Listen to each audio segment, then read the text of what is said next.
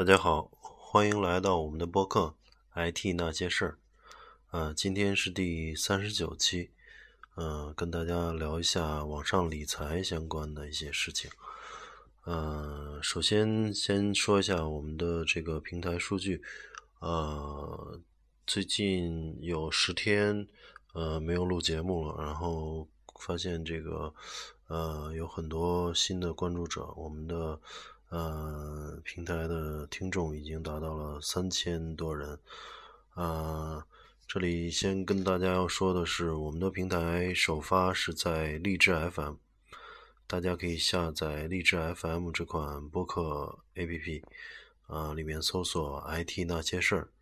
啊，可以订阅到我们的节目，而且在呃荔枝 FM 应该是第一时间收听我们的节目。呃，另一个渠道是在苹果手机的原生 APP，叫 Podcast，啊，也就叫，也就是那个紫色的那个播客，呃，那个里面，然后也可以搜索 IT 那些事儿来关注我们，呃，我们的节目会同步过去，呃，自动同步过去，呃，大概会有一定时间的延迟，嗯，但是不影响收听吧，嗯。今天就在聊这个这个呃互联网理财之前，呃，先聊一下最近的一些这个事儿吧。啊，最近就是大家也可能这个也关注了一些，就是中国呃资本市场资资本市场的一个一个很大的一个事儿，就是这个宝能和呃万科之间的这个嗯争夺股权争夺战吧。嗯，因为里面涉及到这个王石先生，嗯，因为他非常知名，所以呃，在这段时间炒得很厉害，甚至这个势头盖过了这个中央工作会议。嗯，其实这个是怎么回事呢？就大概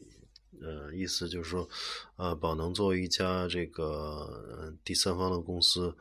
呃，在二级市场不断的去收呃去买这个万科的股票，然后呃变成了第一大股东，然后他具有了这个重组董事会的这种权利。啊，如果在这个将来的这个呃其他的相关股东的授权下，他是可以去重组啊董事会的，也就是有可能万科的管管理权管理团队会嗯。丢掉对公司的控制权，嗯，这个在，呃，很多在资本市场里管这种情况叫恶意收购，其实也就是这个，呃，资金的力量了啊，就是资金在呃二级市场，然后在这个股市里去，呃，抢得了足够多的筹码以后，就有权利去，啊，重这个影响董事会或者是重组管理层。这也是这个国际的惯例之一，并不能说是，呃，我我们国家发生的一些事情，因为在欧美这种情况很多见，就是有些资本大鳄就通过资本的力量去，呃，融得足够的多的钱，然后去，呃，重组一家公司或者重组甚至重组一个行业，呃，这回其实，嗯，也是因为这个，呃，这个万科的，呃。这个管理层手里面的这个股权太少了嘛？啊，王石和他的管理层在万科的这个占股只占百分之四点多啊。然后，嗯，宝能这回从呃借助他的那个一致行动人，也就是相关公司，已经拿到了呃万科的百分之二十二点多的股票啊。然后这个呃。还有原来这个万科的大股东，呃，第一大股东华润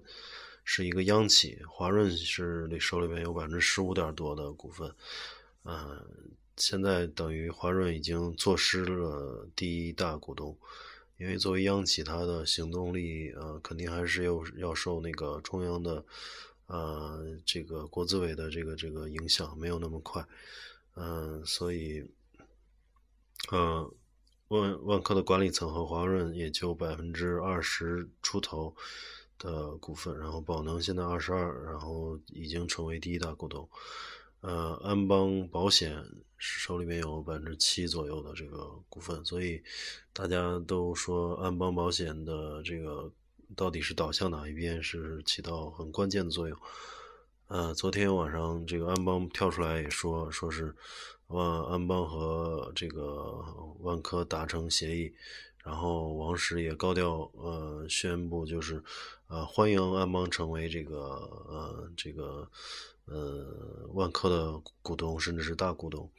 呃，但是这个信号呃也是外界看来也是烟雾弹，并没有很这个实际的这个意义，或者是站在哪边的这个意义，呃具体可能还要等这个一个月后。呃，万科复牌之后，到底看这个董事会是怎么去去宣布的？呃，到底是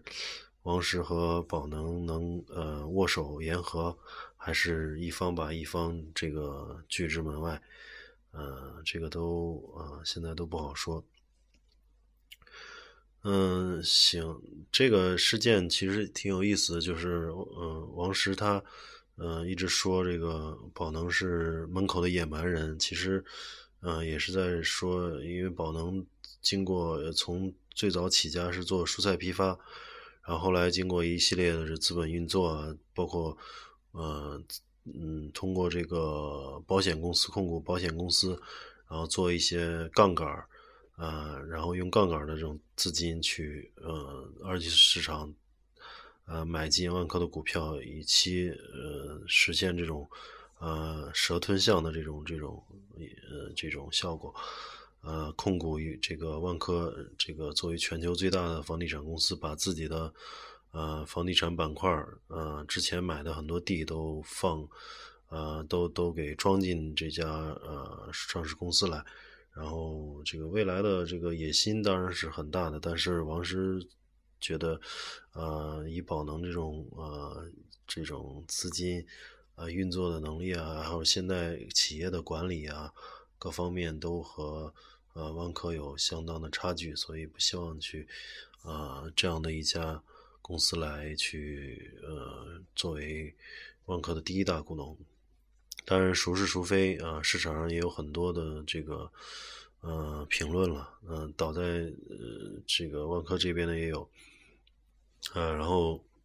说市场就是资本，呃来说话的这个，做只要只要不违法、尊重法律，嗯，没有什么野蛮人和不野蛮人之区分的，这种说法也有啊，大家就是各执一词吧。但是具体会怎么样，还是要等到一个月后复牌看什么情况。好，嗯，大家。可以当个乐子了解一下。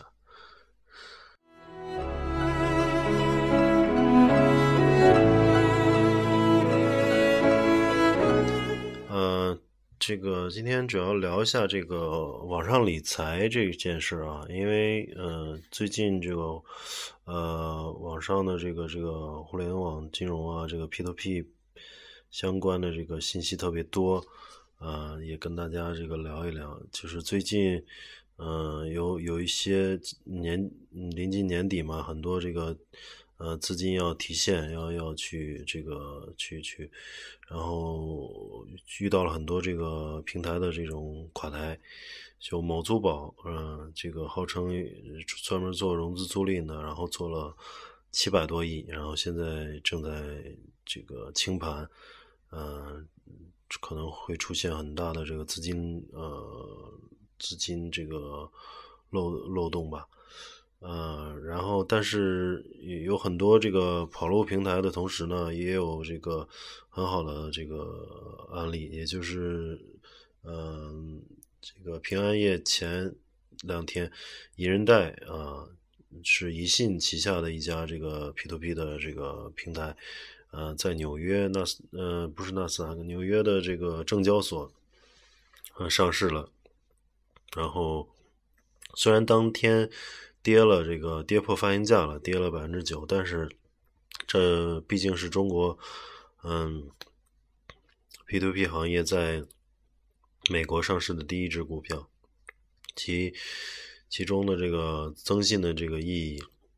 而且给后来的这几家呃大的公司的这种示范性作用是非常大的。呃，之后我也观察了银人贷的这个呃，大家可以下载这个 A P P，就是银人贷的这个呃理财产品，基本上是被秒抢，因为刚上市，它的这个对它的这个平台的增信作用是极大的，所以大家投资的这种热情呃很高，而且它的这种综合利率比银行还是虽然比不过一些小的平台了，但是比起银行还是会高一些。所以很多人去买这个银人贷的产品。嗯，其实要说最近的这个，嗯，就是有一些倒闭啊，或者甚至跑路的状况，其实也是因为现在这个 P2P 平台的这个门槛太低了，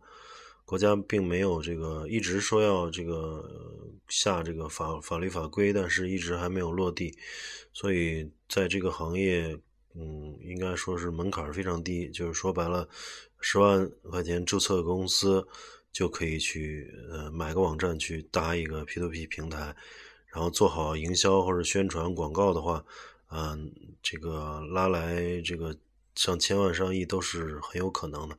尤其是现现现在一些公司采取采取这个线下模式，就是到处去招那个理财师，然后在三四线城市。啊，这个大肆招这个理财师，然后去拉投资，呃，给给予这个销售人员比较高的提成，然后去去去去做这种线下的模式，这样的话也能融到很多钱，呃，但是它的那个这种风险也是很大的，就是它没有良好的这个资产配对的话，啊，一一方面在三四线城市招那么多销售。拿来那么多钱，但是没有没有相应的这个安全优质的资产做匹配，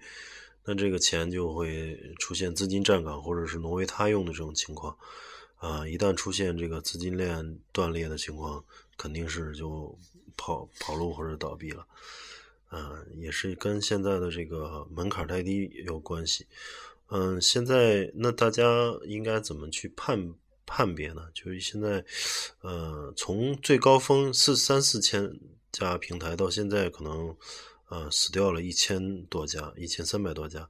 就是大家综合来看，有人分析说，就是这呃看这个平台的这种嗯值不值得信任。首先有几个特点，一个是呃注册资金是否在千万以上。然后，呃，是否获得这个知名知名的投资机构注资，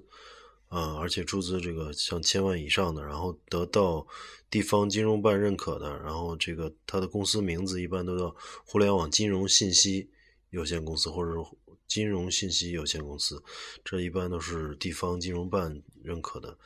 然后拿到这个嗯国家高新企业资格或者是中关村高新企业资格。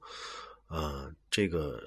用这几个去角度去呃甄别的话，基本上也能淘汰大部分了。这样子留下来可能就几百家平台了，这些资质拿全的。嗯，其实从个人投资角度来讲呢，嗯，因为现在余额宝已经很低了，就是二点多、二点八左右。呃，银行理财产品呢，时间又长，而且又不方便，而且。也低，就大概五点八六的样子。然后，这个 P2P 确实是一个除了股市之外一个相对高收高收益的一个平台。但是，就是怎么样去把风险控制在啊这个这个一定的范围内呢？首先，就就像刚才说的那几家大平台，当然是有信用背书的。一个是宜人贷，宜人贷刚上市，它嗯刚在纽约上市，所以它也很有有充足的这个。呃，这个保障资金了，还有这个，呃，应该说是很上市以后很规范的这个财务审计制度，呃，短期内应该没有什么风险，嗯，而且面，呃，背后是靠着宜信这个大的平台，呃，很多优质的这种借款借款人啊，还有优质的这种项目啊，基本上都放在这个上市公司里面了，啊，所以大家投资一人贷应该是没什么问题的。嗯，第二个就是还有这个陆金所，陆金所是平安集团旗下的一个一个呃平台，虽然现在说是独立运营了，但呃这个股大股东肯定是这个平安集团，而平安集团这个是一个万亿资产的这种呃这种呃保险证券这个呃这个综合银行综合性的一个一个大的金融集团。嗯，这个陆金所在他的旗下应该说是一个很很小的一块由他去站台应该是没什么问题的。然后还有一个是，嗯，就是阿里的阿里集团的蚂蚁金服，嗯，也就是余额宝里面大家也看到，现在也有那种呃按月投放的这种像呃产品叫招财宝，大概百分之六左右。嗯，这个也相对比较呃比较安全，因为嗯，这个陆金所大概是明年初要进行上市操作，然后这个蚂蚁金服应已经呃已经进入这个上市辅导期了，找的是中金公司作为它的那个呃保荐人和主承销商，应该是在国内的这个主板要做上市，呃预。预估也是这个两千亿，呃，这个两千亿以上的这种大的这种大盘子，嗯，然后蚂蚁金服大概是二零一七年上市，要把支付宝啊所有这些呃阿里集团相关的金融业务都装进来，啊，应该也是一个庞然大物，所以大家去投这几个平台还是比较稳妥的，嗯。然后，作为这个了解这个 P to P 的行业的这个人来说，我跟大家讲一下，就是其实为什么会出现一些这个呃这个运营困难或者是跑路状况。呃，刚才也说了，第一个这个就是国家的这个监管一直没有落地，呃，所以这个呃监管一直没有跟上，然后网贷的这种平台的成本也低。啊，十万块钱注册一个公司即可营业，嗯，也没有金融牌照的管制，很多的这个高利贷啊，这个地下钱庄啊，还有各种小贷公司、骗子公司、传销公做传销的，就是摇身一变，有可能就作为这个互联网金融平台或者网贷平台，所以这个行业目前来讲是鱼龙混杂、参差不齐，啊，有的公司从业者没有。些没有这个必必须的这个金融知识和背景，自己也弄不明白这些这个这个资产匹配方式和，就就买个平台就上了，所以也有很多是这个没有能力运营不好导致跑路。呃，第二个其实呃从互联网金融或者从这个 P to P 的这个操作起来，其实是有难度和门槛的，就是它其实真正做的是。呃，大部分这个公司做的是这个银行覆盖不到的这些中小微企业是个人信贷，呃，这个其实，在做起来这些项目其实是呃比较难的，因为这些中小微微企业和个人有呃大部分不具有这种央企啊或者国企或者大型上市公司这样的资质，有良好的这个信用背书，然后呢，同时中小微企业呢也是受市场波动。包括这个呃市场的这种需求啊、供给啊，还有这个外汇啊、呃汇率的这种波动都很大，嗯，所以这个也就也这些这些的这个贷款项目，其实也就是呃传统所说的这个次级贷，嗯，包括美国次贷危机，实际上是把那个嗯那些房贷、车贷不那么良好的这个这种各种资产啊数次经过数次的这种打包，把资产这个证券化。以后出售，然后因为它这个过度打包、过度金融化以后，这个风险就不断不断的被在数学模型里被被放大，所以它这个最后呃造成了一些呃系统性风险，呃这就是过度金融化的问题。但是在国内来讲，并没有对这些呃资产进行这个打包，或者说是数次打包，风风险还算可控，就是基本上就是简单的债权关系。啊，从数学角度来讲，也没有经过这种指数级的扩散，啊，没有经过层层打包，这种，但是这种贷款呢，就是呃覆盖面非常广，就是怎么举个例子来讲，就是说，呃，银行所覆盖的可能只是一些呃大的、比较大的或者是比较优质的这种这种资产，但是真正在民间的用钱的这种需求来讲，更多的这种呃是是没有被覆盖到的，但是这些呃大范围没有被覆盖到的这些资产呢，又因为这个就是说白了就是都是沙子。然后沙子里面，因为沙子足够多了，所以它沙子里面也有足够的金子。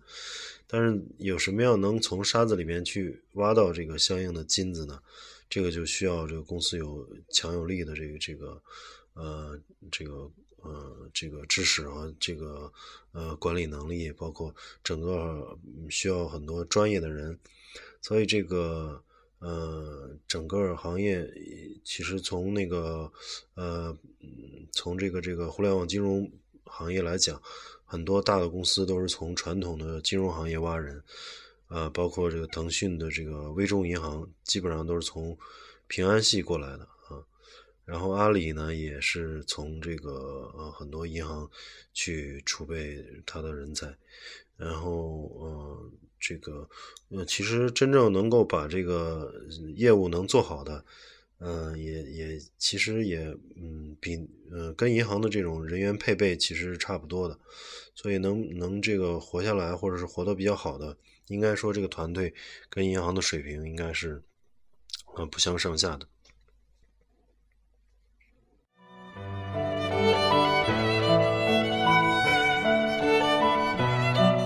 所以从呃嗯这个 P to P 的这个网贷这个行业来讲，就是虽然门槛低，但是呢，它的呃这个呃赚钱不代表它这个赚钱容易啊。真正嗯要想立于不败之地的话，还是需要很多嗯真的本事。然后。呃，九月的时候，嗯，这个一行三会联合下发这个互联网金融指导意见，也呃证明了国家的这个支持和对行业的容忍。就是即便到现在这种情况，有某租宝这种几百多亿的公司跑掉，然后各地也出现了一些这种维权的这种这种呃游行也好，呃，但是国家都相对还是比较容忍的，因为嗯，真正去嗯。去真正出现问题的平台，毕竟还是整个这个嗯的这个呃小少少数。然后真正现在应该说是网贷，整个从十一月，呃，从去年开始一直到今年二零一五年十一月，呃，这个贷款已经突破了这个一万亿嘛。所以这个出问题的这个几百亿也好。啊，或者是甚至是上千亿哈，跟这个万亿的水平比，还是这个小小范围的。然后呢，嗯，还是因为这个大大量的正规平台呢，把资金导向了这个中小微企业，还有一些呃银行无法覆盖的地方，嗯，也提高了这个资金的利用率。所以国家也很谨慎的出台这个政策，嗯，怕对这行业进行这个呃错错杀。嗯，因为毕竟这个这个，嗯，呃，怎么说呢？就是从这个国家监管层来讲，也希望这个行业能够规范，然后去把资金去导向这些需要钱的这个小微企业，来帮国家去做一些事情。所以，他呃，最近这个银监会也透风，呃，明年的这个即将落地的网贷管理办法，也主要是呃规范行业。并没有对行业这个严厉进行打压的趋势。嗯，从一四年到一五年十一月，这个网贷总额突破一万亿。嗯，可以说，应该说，刨除虚假的骗子公司啊，至少有七八千亿资金是导入了这个小微企业和个人消费贷，对国家经济和 GDP 是应该是有贡献的。嗯，然后这个。嗯，从现在来讲，啊，虽然是某珠宝事件，呃，影响了一部分人的这种投资，呃，但是从整个大的行业来讲，嗯，现在每个月的这个环比啊也好，还是同比数据，还是百分之几十的这种增长，啊，就是还意思就是说，还是有更多的投资者，呃，去把这个些钱去放到这个这个平台上，呃，当然，这个随着淘汰的平台越来越多，那么资金会不断涌入这个呃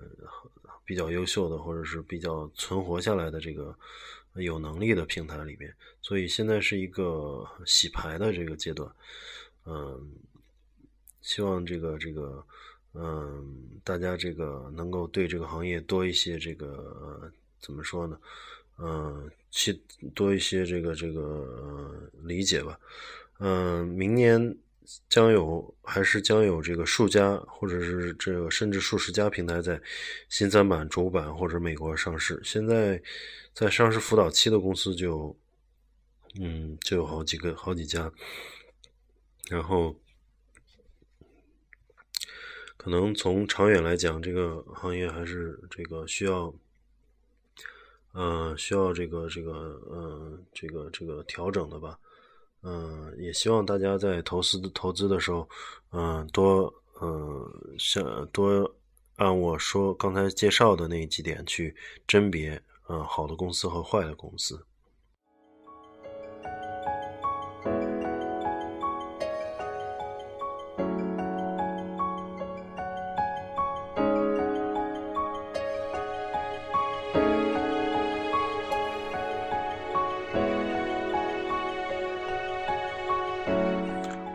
下面说一下，就是呃，互联网金融需要具备这几个因素啊，这这个大家也可以去作为自己这个呃投资的这种参考。第一个呢，就是互互联网是这个呃金融是用互联网和移动互联网技术作为主要的用户触达方式啊，也就是像支付宝这样子，就用 App 或者是用这个网站。啊，作为这个跟用户的这种业务模式，嗯，第二个是用数据作为风险管理和需求匹配的主要方式，嗯，这样子这个就可以理解为，比如说像 P2P 啊，它就是通过线上，嗯，把这个理财端用户和资产端进行这个匹配，啊，所以一切都是这个这线上完成的，啊，还有这个风险管理，这个包括这个蚂蚁那个这个支付宝里面现在的。呃，花呗，还有这个这个，呃，芝麻信用，还有微信现在的这个微粒贷，其实都是一些这个经过大数据计算，然后通过风险管理，然后进行一些贷款匹配的这种模式。啊，第三是采用云计算等新技术作为技术的底层，通过新的技术应用，降低服务成本，满足高频广众小额交易需求，实现金融普惠性。不，并保证系统安全可靠，啊，这个就是大部分的系统吧，现在都使用云计算，然后去呃运用一些那个新技术去呃这个降低成本啊，然后呃二十四乘七的这种服务，并不像银行可能是每天八小时，啊，这种平台基本上都是这个高频呃高频然后小额交易，然后这个。呃，每一笔的成本非常低啊，是这样子，能够实现这个金融的普惠性，也就是用技术手段来，呃，提高了这个金融的效率，啊，降低了这个这个成本。呃，第四点是这个产品和商业模式要具备分享、开放、平等、协作的这个互联网精神。嗯，也就是这个现在，呃，这个商业模式，比如说，呃，我在任何一个地方。呃，任何一个地点，任何一个这个人都能够去呃平等的去使用这个这个平台，啊，无论是他在这个新疆、西藏也好，还是在北京、上海也好，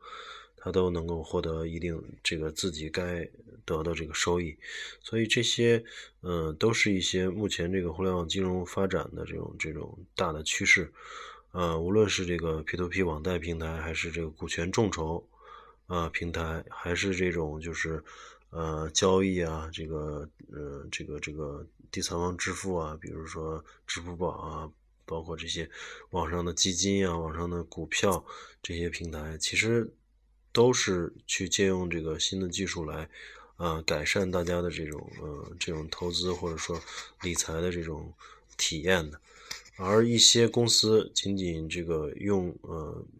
呃，仅仅是建立的网站，然后呢，呃，更多的去雇佣线下的这种理财师进行地推，然后没有用互联网作为渠道去低成本的去去去推广，呃，而且去呃这个嗯用线下的这种团队很难去实现真正资产的匹配，嗯，所以这样造成。呃，这个资金去向不明，包括这个伪造虚假的借款人，啊，建立资金池啊，建立这个平台自融。从风险管理来讲，就是这些仅仅是做了一个网站，然后很多模式都去呃沿用线下的这种小贷公司或者是线下的理财呃公司的这种。这种民间融资的这种性质的公司呢，嗯，大家应该去尽量的回避，因为这种呃方式很难去做到资产的这种一一匹配，也很难做到成本的这种呃这个降低，因为要雇佣大量的人，所以它的这个呃经常来讲是说呃包不住的，就是说他雇那么多理财师去线下推广。呃，他去，他包不住他的那个成本，最后来讲就是就成了一个庞氏骗庞氏骗局了，就越来不停的要雇越来越多的人，然后去呃融更多的钱来给前面的人去呃填窟窿。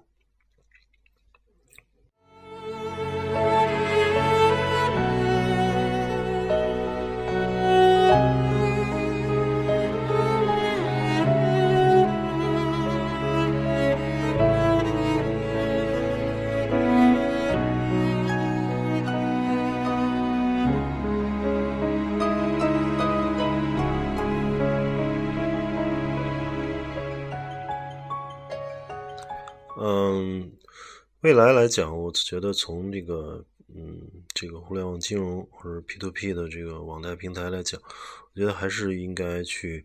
呃引入更多的这个技术，然后去建立线上的这种模式，要把成本尽量的去呃降低下来。而现在很多去走线下，一半互联网获客或者获得资金，另一半去。那在线下去，嗯，建很多营业部，或者是去，嗯，很多业务人员，很多去传统的贷款公司那样的模式，可能，呃，嗯，很难去这个把成本降到这个，呃，比较低，也很难去做出规模效应，因为只有像这个现在的这个，呃，腾讯的这种微粒贷，或者是，呃，蚂蚁金服的这个花呗，或者是芝麻信用这种。直接授信的这种模式，嗯，才能把成本降到很低，就是完全用技术来解决这种规模化的这种问题。嗯，它一旦有一套成熟的技术或者信用评分体系，呃，做出来以后，它面向的受众将是这个呃非常广泛的。嗯，它只要技术成成熟以后，它面向呃六百个人和六万个人和六亿。它的成本基本上是这个只需要加添加机器就可以实现的，嗯，所以这个才是我觉得是一个呃未来发展的方向，嗯，需要借助这个移动互联网技术，包括人工智能和物联网，还有大数据，很多东西都会在啊互联网金融行业进行这个这个这个渗透，嗯，而现在的这种呃线上线下模式。我觉得可能还没有把这个互联网金融的这个一些优势或者是一些业务模式呃参透，呃，慢慢当这个成行业呃随着这个行业的发展，呃，慢慢的会有更多的这种呃业务模式或者是这个技术模式出现，嗯，当这个时候，我相信也有也会有更多的这个这个嗯。嗯，更多的这个盈利模式出来，所以可能大家还是需要去拭目以待，啊，等待这个国家，嗯，这个监管层下发的这个法律法规来规范这个行业，然后来看到到底是，呃，这个互联网金融能够在证券、呃，银行还有这个保险行业，在。呃，这个基金行业到底能做什么？就是说，一个是国家要画红线，就什么你可以做，什么你不能做，啊。第二个就是说，你在能做的范围内，怎么样去呃结合这个线上线下去结合这个各种呃新技术，去把成本降低，把规模做大，这个呃可能都是二零一六年的一些事情了。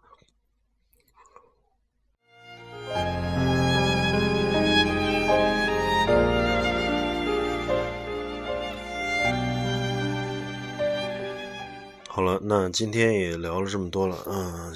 感谢大家的收听，呃，我们下期再见，谢谢大家。